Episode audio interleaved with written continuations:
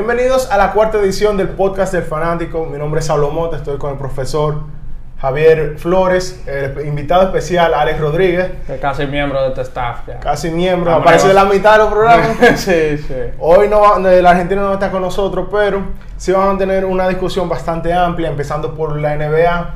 Una NBA que empezó eh, en medio de unos playoffs eh, incidentados, llenos de lesiones, Ya de se han quejado mucho ya LeBron. LeBron y ya empezó ¿Qué es lo que, qué es lo que busca la evolución? Él no está jugando. ¿Qué es lo que busca opinando? No, lo mismo que se está quejando desde un principio, que fue lo que se veía venir, que él bien lo dijo, desde que se anunció el inicio de temporada tan temprano en relación a cuando empezó la- el retraso que hubo en la pandemia la temporada pasada. Siempre se había dicho, se había temido que el poco tiempo de descanso, para- principalmente para los equipos que fueron tan profundos en, los, en la burbuja, eh, ocurrieran lesiones, eh, principalmente jugadores estelares que ya ha pasado. Por ejemplo, eh, son incontables, por ese Ahora, se ve Saulo más eh, en el foco de atención por eh, los jugadores que están lesionados. No, exacto, son, son todos estrellas, los mejores jugadores de la liga. Y empezando por, el, por la serie más intrigante para mí que hay hasta ahora, que es Utah y los Clippers, que vienen de ganar ayer con Los una... Clippers ganaron y. Playoff P ca- callando Playoff boca. P fue Playoff P, el Playoff P que era esperaba. Callando boca eh, Paul George, eh, siendo, siendo apoyado por una buena actuación de Marcus Morris y de Reggie Jackson, ambos aportaron más de 20 puntos. Eh, un bálsamo que sería temporal porque se teme lo peor en cuanto a la lesión de Kawhi Leonard lesión de, del de- ligamento de anterior cruzado, que sería más de un año fuera, que es la misma lesión que tiene Clay Thompson. Clay Thompson. La primera. La- bueno, la segunda después del Aquiles que tuvo. Ah, sí, sí, la segunda. Entonces, eh, es, algo, es algo que quizás es, es temporal. Si bien ellos están en la puerta de jugar sus primeras finales de conferencia luego de ganarle a Utah, eh, yo creo que los chances para hacerse con el título de la NBA se disminuyen aún más sin Kawhi. Definitivamente, tú tienes un top 5 de, de la, de la liga fuera de, de actividad, un hombre que te ejecuta tanto eh, de un lado como del otro de la cancha. Y ayer George, eh, bueno, eh, respondió para lo que lo contrataron. Yo creo que Leonard, conociendo su historial de lesiones, eh, le dijo a los Clippers, miren, yo voy a firmar con ustedes, pero pon, eh, hagan este negocio pensando en que en algún momento George podría ser el jugador que más se asemeje a lo que él puede contribuir en la cancha. Y yo creo que ayer vimos No, una eh, muestra grande de eso. Él literalmente fue eso, se puso la capa, como dicen, 35 puntos, 15 rebotes. No lo va a hacer todos los días. No, no, ese no es. Pero, pero se necesita una contribución Y cercana, cercana No, a y eso ojo, que no solamente para eso, superar la ausencia de- de, Y Leonard. cuando tú tuviste ayudas ofensivas que tú te pasaste el año entero esperando, como la de Reggie Jackson y la de Marcus Morris, Eso es fundamental. cancha se le Para el éxito de los Clippers ahora sin Leonard es fundamental. La cancha se le abrió completamente no le, va- George. no le pueden dejar todo a George. Sí, y ojo que no es algo de un solo partido. Él viene jugando bastante bien ya de manera regular desde el inicio de, este- de esta serie con Utah, desde que regresaron al Staples Center. Está jugando, está jugando su mejor básquetbol en postemporada, diría yo. Este, también tenemos el caso del oeste de la eh, Phoenix. Eh, tenemos el caso de Chris Paul, que está en protocolo de vigilancia de COVID. 15 días incluso. Que peligra su, por lo menos su aparición en la primera parte de la, de la conferencia, De la final de la final de conferencia oeste, dependiendo cuándo inicie. Le, Este, le- le conviene que se vaya a 9, no a 7 la otra serie, que se y vaya a aún, 9. así, y aún así, eh, aún así estaría peligrando su participación, porque todo depende mínimo 15 días dependiendo si tiene una prueba negativa. Si está positivo, ya, ya efectivamente podría estar eh, descartado para lo que resta de conferencia finales y sin, final. Paul, sin Paul Finney que se olvide, que meta para el próximo año. No hay, no, hay- no hay, no hay posibilidad. Ahora hay jugadores con mala suerte para hacer una forma y luego está Chris Paul. Sí, O sea, lesiones. Como, como una, una, Una maldición, hay que un decirlo. tweet que yo vi anoche que decía de que si literalmente, si de verdad hay un Dios, Él- odia a Chris Paul. Sí, él tiene que venir a San Juan de la Maguana, hacerse unos trabajitos aquí Sí, sí. para despojarlo de todas esas malas influencias que lo rodean. Las lesiones con los Clippers malas actuaciones también. Malas eso- actuaciones. Aunque no, que no han sido la mayoría, pero. Sí, no, pero tenemos esa- ese descalabro que tuvo con dos veces con- 26 contra Houston y contra, y contra 27, Oklahoma. 20 27 tiros de tres fallados en forma consecutiva. Sí, Y sí, por sí, ahí. con Houston ese año. Bueno, el Que año no jugó ese partido, que fue- el año, hay que ser el año que Golden State. No, fue el año después. Golden No, no, State fue ese, fue ese año, fue ese mismo año. Ah, sí. Que, Bueno, sí, que Golden State le vino, le regresó sin Durán a Paul y a Harden. Sí, y, y bueno, ya esperando ese último partido para ver cómo sería la No, conferencia. y del sería contra los Clippers, porque ya Utah Jazz, ese era el juego de ellos anoche. Hay que ver, porque de nuevo, sin Kawhi Leonard es algo que todavía no está decantado totalmente. anoche era sin Kawhi. y- No, no, no, está bien, pero Utah, quizá- vive del triple. Ayer se cayeron en la segunda mitad con el triple. Sí, Sí, ese sí. es otro detalle. Eso- De ellos se senta- eh, se encestaron 17 tri- triples en la primera mitad y aún así solamente lideraban por 5 puntos.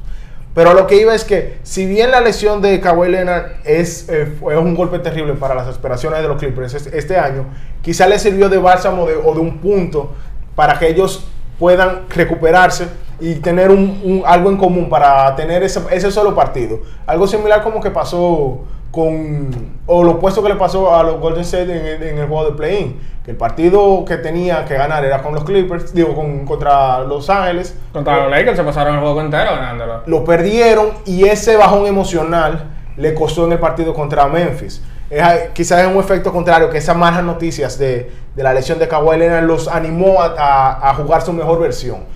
Hay que ver todavía. Dale ya crédito Jazz- que la última vez que venimos a hablar de NBA aquí, yo lo no, acabé. tú- fuiste tú. Yo lo tú, acabé. Pero ayer hizo algo.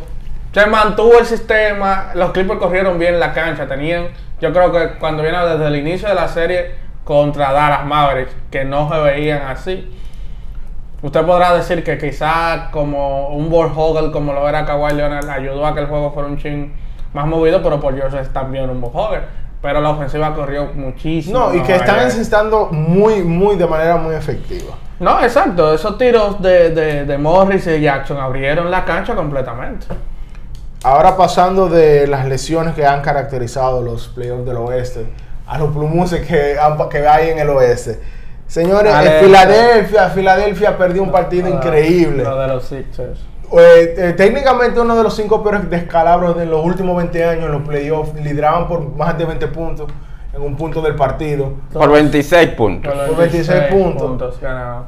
Terminaron perdiendo y, de y ni siquiera que perdieron, sino la forma en que perdieron. Tuvieron que sacar a Ben Simmons en la última posesión por miedo a que le den en la falta intencional. No, tenían tres minutos los, los Hawks en eso. Y 14 cua- eh, de 4, insistió solamente 4 tiros libres de 14 inten- intentos. Y no solamente eso, sino que en los minutos finales la falta se la dieron a Joel Embiid y Joel Embiid falló los falló, dos. los dos tiros. Los dos tiros libres. Y no, y, y el toda la segunda mitad, solo dos field goals, solo dos tiros de campo, logró encestarlo. No, eso es increíble. Eso es una debacle increíble. eh, Otra más para, Doc- el, Doc- para el perfil de Doc Doc Rivers. Rivers eh, repartió responsabilidades. Eh, dijo que fallaron todos, que bajó la intensidad defensiva. Y yo creo que fue una especie como de. Ya este juego está ganado. Vamos a jugar por jugar. Entonces tú no puedes afrontar. guardia. tú no puedes y afrontar. Young y compañía que ni siquiera tuvieron el mejor partido.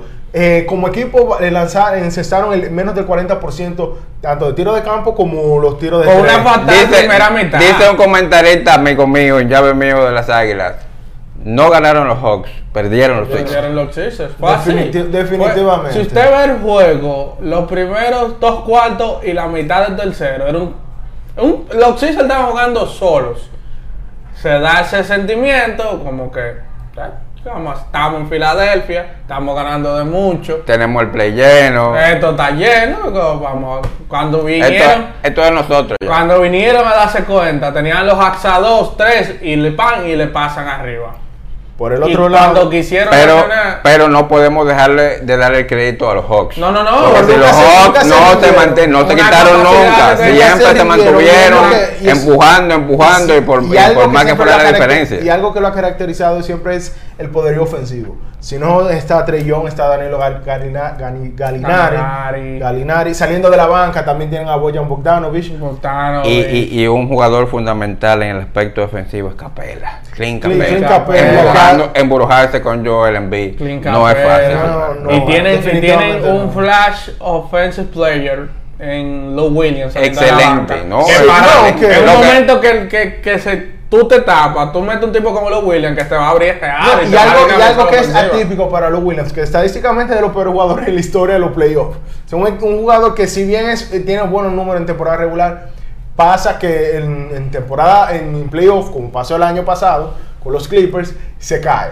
Este año sí ha, sido clave, por lo menos en ese partido que le, le dio esa, esa chispa viniendo de la banca. Por el otro lado también tenemos otra caída increíble. No, Milwaukee perdió. Milwaukee, eh, Giannis Antetokounmpo. Lo de, lo de Giannis ya está llegando a un punto que es hasta. No, oye, oye, Giannis tiene que ponerse eh, en modo defensa. Él tiene que defender para que Milwaukee Él tiene que pedirle a regrese Kevin en esa serie.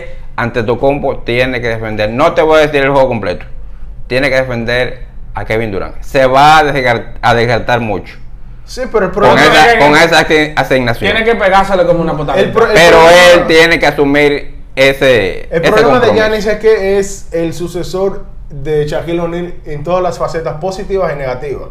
Es un jugador dominante en la pintura, pero al momento, cuando los, los partidos están cercanos, tú necesitas ese, ese jugador perimetral. Que si bien Chris Middleton y Drew Holiday son buenos jugadores, no son esos jugadores, esos talentos Pero para- trascendentales. Pero para que tú veas que es ni siquiera tan buenos jugadores como Holiday y Middleton han podido arreglarle la vida a, a Tetocumbo. Es cuando tú te notas que esa falta del juego de él es- Esas fallas, ellas- esas fallas técnicas que él No, tiene hay que- son, hay que apuntárselo alguna son a- insondables, pero al técnico Mike Budenholzer, que tiene, ya tiene tres, tres eh, postemporadas con el equipo, teniendo esos problemas. Ese sistema, tiene que, ese sistema tiene que cambiar. Tiene que hacer el mismo. Tiene que si hacer tiene, mismo. que, si tiene que cambiar el sistema, tiene que cambiar la cabeza. También. Porque él va a seguir con Pero el bueno, sistema. yo opino que yo debo hacer algo tipo lo que hicieron los Raptors. Nos cansamos del Hero Ball de Dwayne Case. Bueno, Dwayne Sí, Case. pero el problema, gusto. el problema no Hay solamente eso, cosa, sino el problema que tú, vamos a- que tú quitaste además de Rosen y, pusi- y pusiste a Kawhi Leonard. No hay, eh, Pero, no pero es si lo tú te fijas, si tú te fijas en, en- en el, en el sistema de juego, vamos, vamos a hablar de Kawhi Leonard por un segundo. Mm.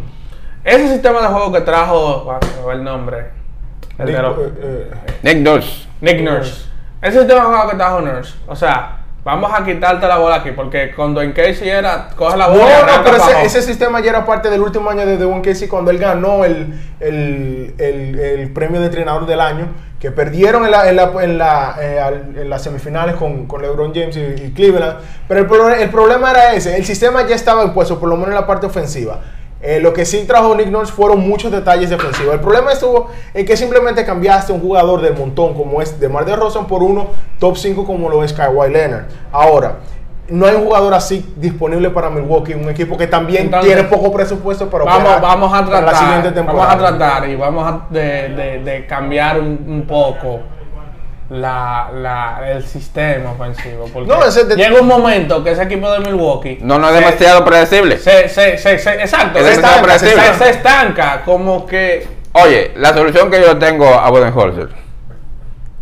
Defensa de Antetokounmpo sobre Durán. No sé si el- no lo va a aguantar el, el, el- No, el- por lo el- menos el el último partido entero. Pero por lo, partido. pero por lo menos los últimos cinco minutos. Eh, dejar que Holiday y Middleton ataque de frente. Acercar más a Antetokounmpo al, al, al, No, al aro. y a la ofensiva ataca a James Harden. James Harden está lesionado, ese hombre no puede moverse lateralmente. A mí me sorprendió que todavía en una posesión que tú tienes a Giannis que está defendiendo en el poste, lo está defendiendo James Harden y viene la ayuda y James Harden le dice que no, que él puede solo.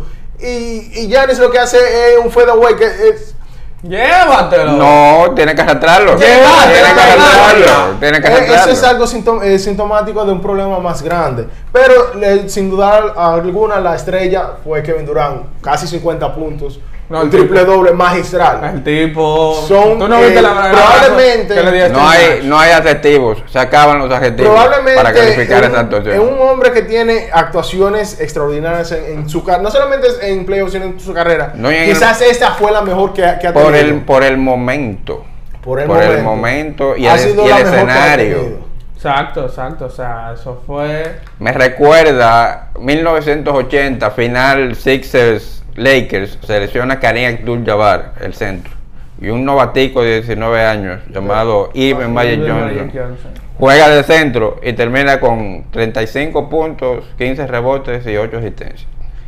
En el juego 6 para ganar el campeonato. Es así, o sea, alguien tenía que ponerse la capa y Milwaukee tiene que buscar la forma de... de- Tiene que buscar la respuesta, pero tiene que buscarla ya. Yo busco... Juego yo- 7, juego 7. Llega un juego 7 la... yo- Yo personalmente yo sí creo que que juego un juego Milwaukee, 7. lo de Ya ellos se trasladan a Milwaukee. Recordar que el juego 5 fue en Brooklyn. Se Milwaukee trasladan a Milwaukee. Yo sí creo que ellos pueden Es más, el para mí 7. las dos derechas se acaban en seis juegos ya. Bueno, eh, la última vez que hablábamos, mm, estábamos eh, hablando de barrida de Dallas Ah, sobre, ah, Clippers, sobre los Clippers. Y mira lo que pasó. Exacto. Es que, es que hay, hay juegos como el de los Sixers que perdió, como el que perdió Utah anoche, como ese que ganó los Nets, que es con lo que decíamos, que son juegos que te, que te cambian, son juegos que tú dices, ese lo, yo debí de ganar. Claro que sí. O- Claro que sí. Y, de la, y entonces, en el caso contrario, de la forma que yo lo gané, yo Lo, lo- lo bueno de los playoffs es que se ajustan de un juego a otro. Exacto. Los Bucks necesitan realizar los ajustes, tienen que aprovechar eh, a Antetokounmpo más cerca del aro, tienen que aprovechar a Middleton y a Holiday, insisto en Holiday, que ayude más Incluso, a- yo me voy un chin más lejos. La primera opción de ataque para este juego 6 tiene que ser por los laterales con Holiday y Middleton. Yo entiendo que sí. Y acercar un poco más a Y vamos a tratar de pegar a Giannis. Claro que sí. Yo entiendo eso y así creo que se dinamizaría un chin esa ofensiva estancada de- de lo que buscamos. Entonces vamos a hablar ahora un poco del lío que está pasando en grandes ligas, que es prácticamente, usted diría que MLB contra los pitchers y yo lo veo más bien MLB contra los jugadores en general. Y es sobre el tema del agarre de la pelota, el uso de la rosina, el zone, screen, El Spider Tag. el spider tag y el que ha Y causado toda la EGA que han usado. y todo, sí hasta eh, uno hacía en los barrios una ega con, con yuca yo creo que hasta eso No, pero Mosea lo someaba la mano para tener mejor agarre de lo- del bate. o sea entonces entonces es un caso que ha venido las reglas se comienza a implementar el 21 de junio esta semana es como de prueba el memo llegó el lunes y esta semana ha sido como de prueba, a ver qué tal. Y ya nos vimos con las primeras acusaciones de frente que las dio Tyler Glasnow. Tyler Glasnow sale Se desahogó, se desahogó. No, se desahogó y, y Tyler Glasnow sale lesionado, para que me entiendan, de su última salida contra los Media Blanca de Chicago. Y en el cuarto inning, él se mira acá al codo y no vuelve más. Sale, anuncian que fue por inflamación en el codo. Al otro día, el tipo tiene. ¿Cómo se llama? La, eh, ah, se me va. Tiene una lesión en el codo que es prácticamente la misma que tú requieres para hacerte una tomillón. Incluso él está de tomillón, pero él va a optar por usar la, la opción Tanaka y ver si puede volver al final de la temporada. Grasnow en esa conferencia de prensa vía Zoom se desahogó prácticamente y le dijo a Grandes, culpó directamente a Grandes Ligas por, por, Su por- por la resolución y por responsable 90% de la lesión. Él dice que con el poco agarre que tiene la pelota, él tiene que apretarla más y que eso lo siente acá en el codo y eso prácticamente causó su, su- su salida temprana. No ha sido solo Grasno, ese, ese fue como la gota que ha derramado un poco el vaso. Se han expresado tanto pitchers activos como Como inactivos, inactivos. retirados e incluso jugadores de ofensiva. Ahora me explico. ¿Cuál sería la, la, la solución que Grande Liga le, le- le encontraría a esto? Este, bueno, yo no tuve o no estaba tan consciente, no, no estaba consciente de que en la época que se dio, pero esto se parece muy similar a la época de los esteroides. Sí. Eh, es cuando uno ve lo- lee los reportes, por ejemplo, eh, un, un hombre que pertenecía a la franquicia de los angelinos, llamado Brian Harkins, decía que él recibía pedidos expresos de, de lanzadores como Gerrit Cole, Max Scherzer, Justin Verlander, Corey Kluber y Adam Wai- Wainwright. Que estamos hablando de- no solamente de múltiples ganadores de Cy sino lanzadores que han quedado en el top 5 en más de una ocasión. O sea, son nombres grandísimos del juego. Son, co- son cosas que, que realmente entristecen, porque el, el- el béisbol ha sido ensuciado eh, bastante, Mucho, mucho. muchísimo, de alegaciones de trampa. Y, y qué sé, y qué sé yo, es algo que realmente puede afectar la imagen del juego que desesperadamente han intentado limpiar en la era post-esteroides. Pero hay que ver qué tan limpiar sea, porque desde que uno está aquí, vamos, uno está en la liguita, usted ve que a uno le dicen agarra tierra para agarrar la pelota bien. Entonces, Jerry Blevin hizo un hilo interesante en Twitter, ayer o antes de ayer, no recuerdo, que él decía, todos, o no, vamos a poner la mayoría, usamos eh, tierra o la rosina y nos ponemos eh, bloqueador solar, sunscreen, para agarrar la pelota. Ahora, una cosa es querer tener mejor agarre, y otra cosa es usar el Spider Track. Sino algo, eh, Que- un pegamento que- que- industrializado que te permite aumentar de manera exagerada el, la- el nivel de rotación de, la- de las pelotas que lanzas. Jerry Blevins hizo una, una, utilizó una frase que en inglés es give an inch and take a mile. Es que el español, en lo más dominicano que uno puede decir es le dan la mano y cogen el brazo entero. Sí, es lamentable realmente la situación. Ahora, Saulo, Javier, yo me pregunto, eh, el entrenador de los angelinos, eh, que fue Que eh, llamado por esos estelares, eh, ¿no ayudó a sus... eh, a sus a Sí, sus- sí, a sus no, porque el- el- Entonces, ¿por qué, por esos, por qué esos lanzadores de los angelinos no tuvieron las mismas actuaciones que tuvieron No, esos porque es, estelares? es- es lo que dice lo que decía Javier con lo de Jerry Blevins. Eso es algo que es una cultura de toda la franquicia. El caso en específico de, de ese señor, de Brian Harkins, es el uso de Spider Tag, que es un pegamento de producción industrial especializado de, de pedido eh, personal. Por ejemplo, eso, eso, eso- eso empezó con el relevista, no sé si se acuerdan, de Troy Percival. Troy Percival, sí. Bueno, de podemos, de podemos atribuir un gran porcentaje del éxito de estos estelares al uso de eso. Pero yo te voy a dar el caso de Trevor Bauer. Eh, Trevor Eh, Bauer pasó de un teacher bueno, aceptable, a su ganador de sayón. De los mejores pitchers de la liga, y cuando pasó eso de nuevo, ha vuelto a ser Ha vuelto a, a, a ha, una ha regres- regresión. ha regresado a ser un pitcher no- de montón. Quizás no influye tanto, pero sí lo hace el creador de Trevor No, Bauer. tiene que ser el ejemplo perfecto. Lo mismo que pasa con Gary Cole. Gary Cole ha estado pichando, pichando bien luego de que se anunció las medidas. Pero el nivel que tenía previo a, previo a, a ese anuncio era increíble. O sea, Tipo, tenía la efectividad por Bueno, debajo de bajó, ha bajado de excelente a muy bueno. Ah, muy vamos a bueno. decir. O sea, Y que te vuelva. Entonces, eso fue con. Entonces, el bajón de Bauer fue de, de, de- de excelente, ya el tipo del elite del picheo a, a bueno. De paso de un ace a un abridor 3 de una rotación. y cuidado, que, que realmente es lo mismo. Porque, por ejemplo, el caso de Bauer era ex- en extremo. Porque incluso las pelotas, él, él hizo un video en donde se ve como la, la pelota él tenía la mano así y la pelota se le quedaba pegada en la mano. Que llegó al punto de que Grandes Ligas investigó, investigó La mayoría de la pelota que usaba, la mayoría de la pelota que él usaba, eso era. O sea, los, Do- los jugadores de los Dodgers, quizás de Cincinnati, no- quizás no lo digan, pero las bolas que, un, que se usaban de juego de Trevor Bauer eran totalmente difícil pegajosas. Era de muy difícil, era muy difícil por eso mismo, por la cantidad de pegamento, por, por la calidad que, la- que él usaba. Pero es como, es como le digo, quizá eso es, es lamentable por los jugadores, quizá influye un poco en las lesiones, Lo- como dijo como, como dijo Tyler Glasnow, pero... Lo que yo digo es que MLB no debe de caer en el, en el juego de, de la cacería de brujas, porque eso fue algo... No, no voy, a, voy a eximirlos de culpa. Quizás no es algo que ellos crearon, pero que sí permitieron. Sí, y claro. es algo que está en la cultura beisbolística desde que se inventó. ¿no? Está en la cultura, pero está prohibido.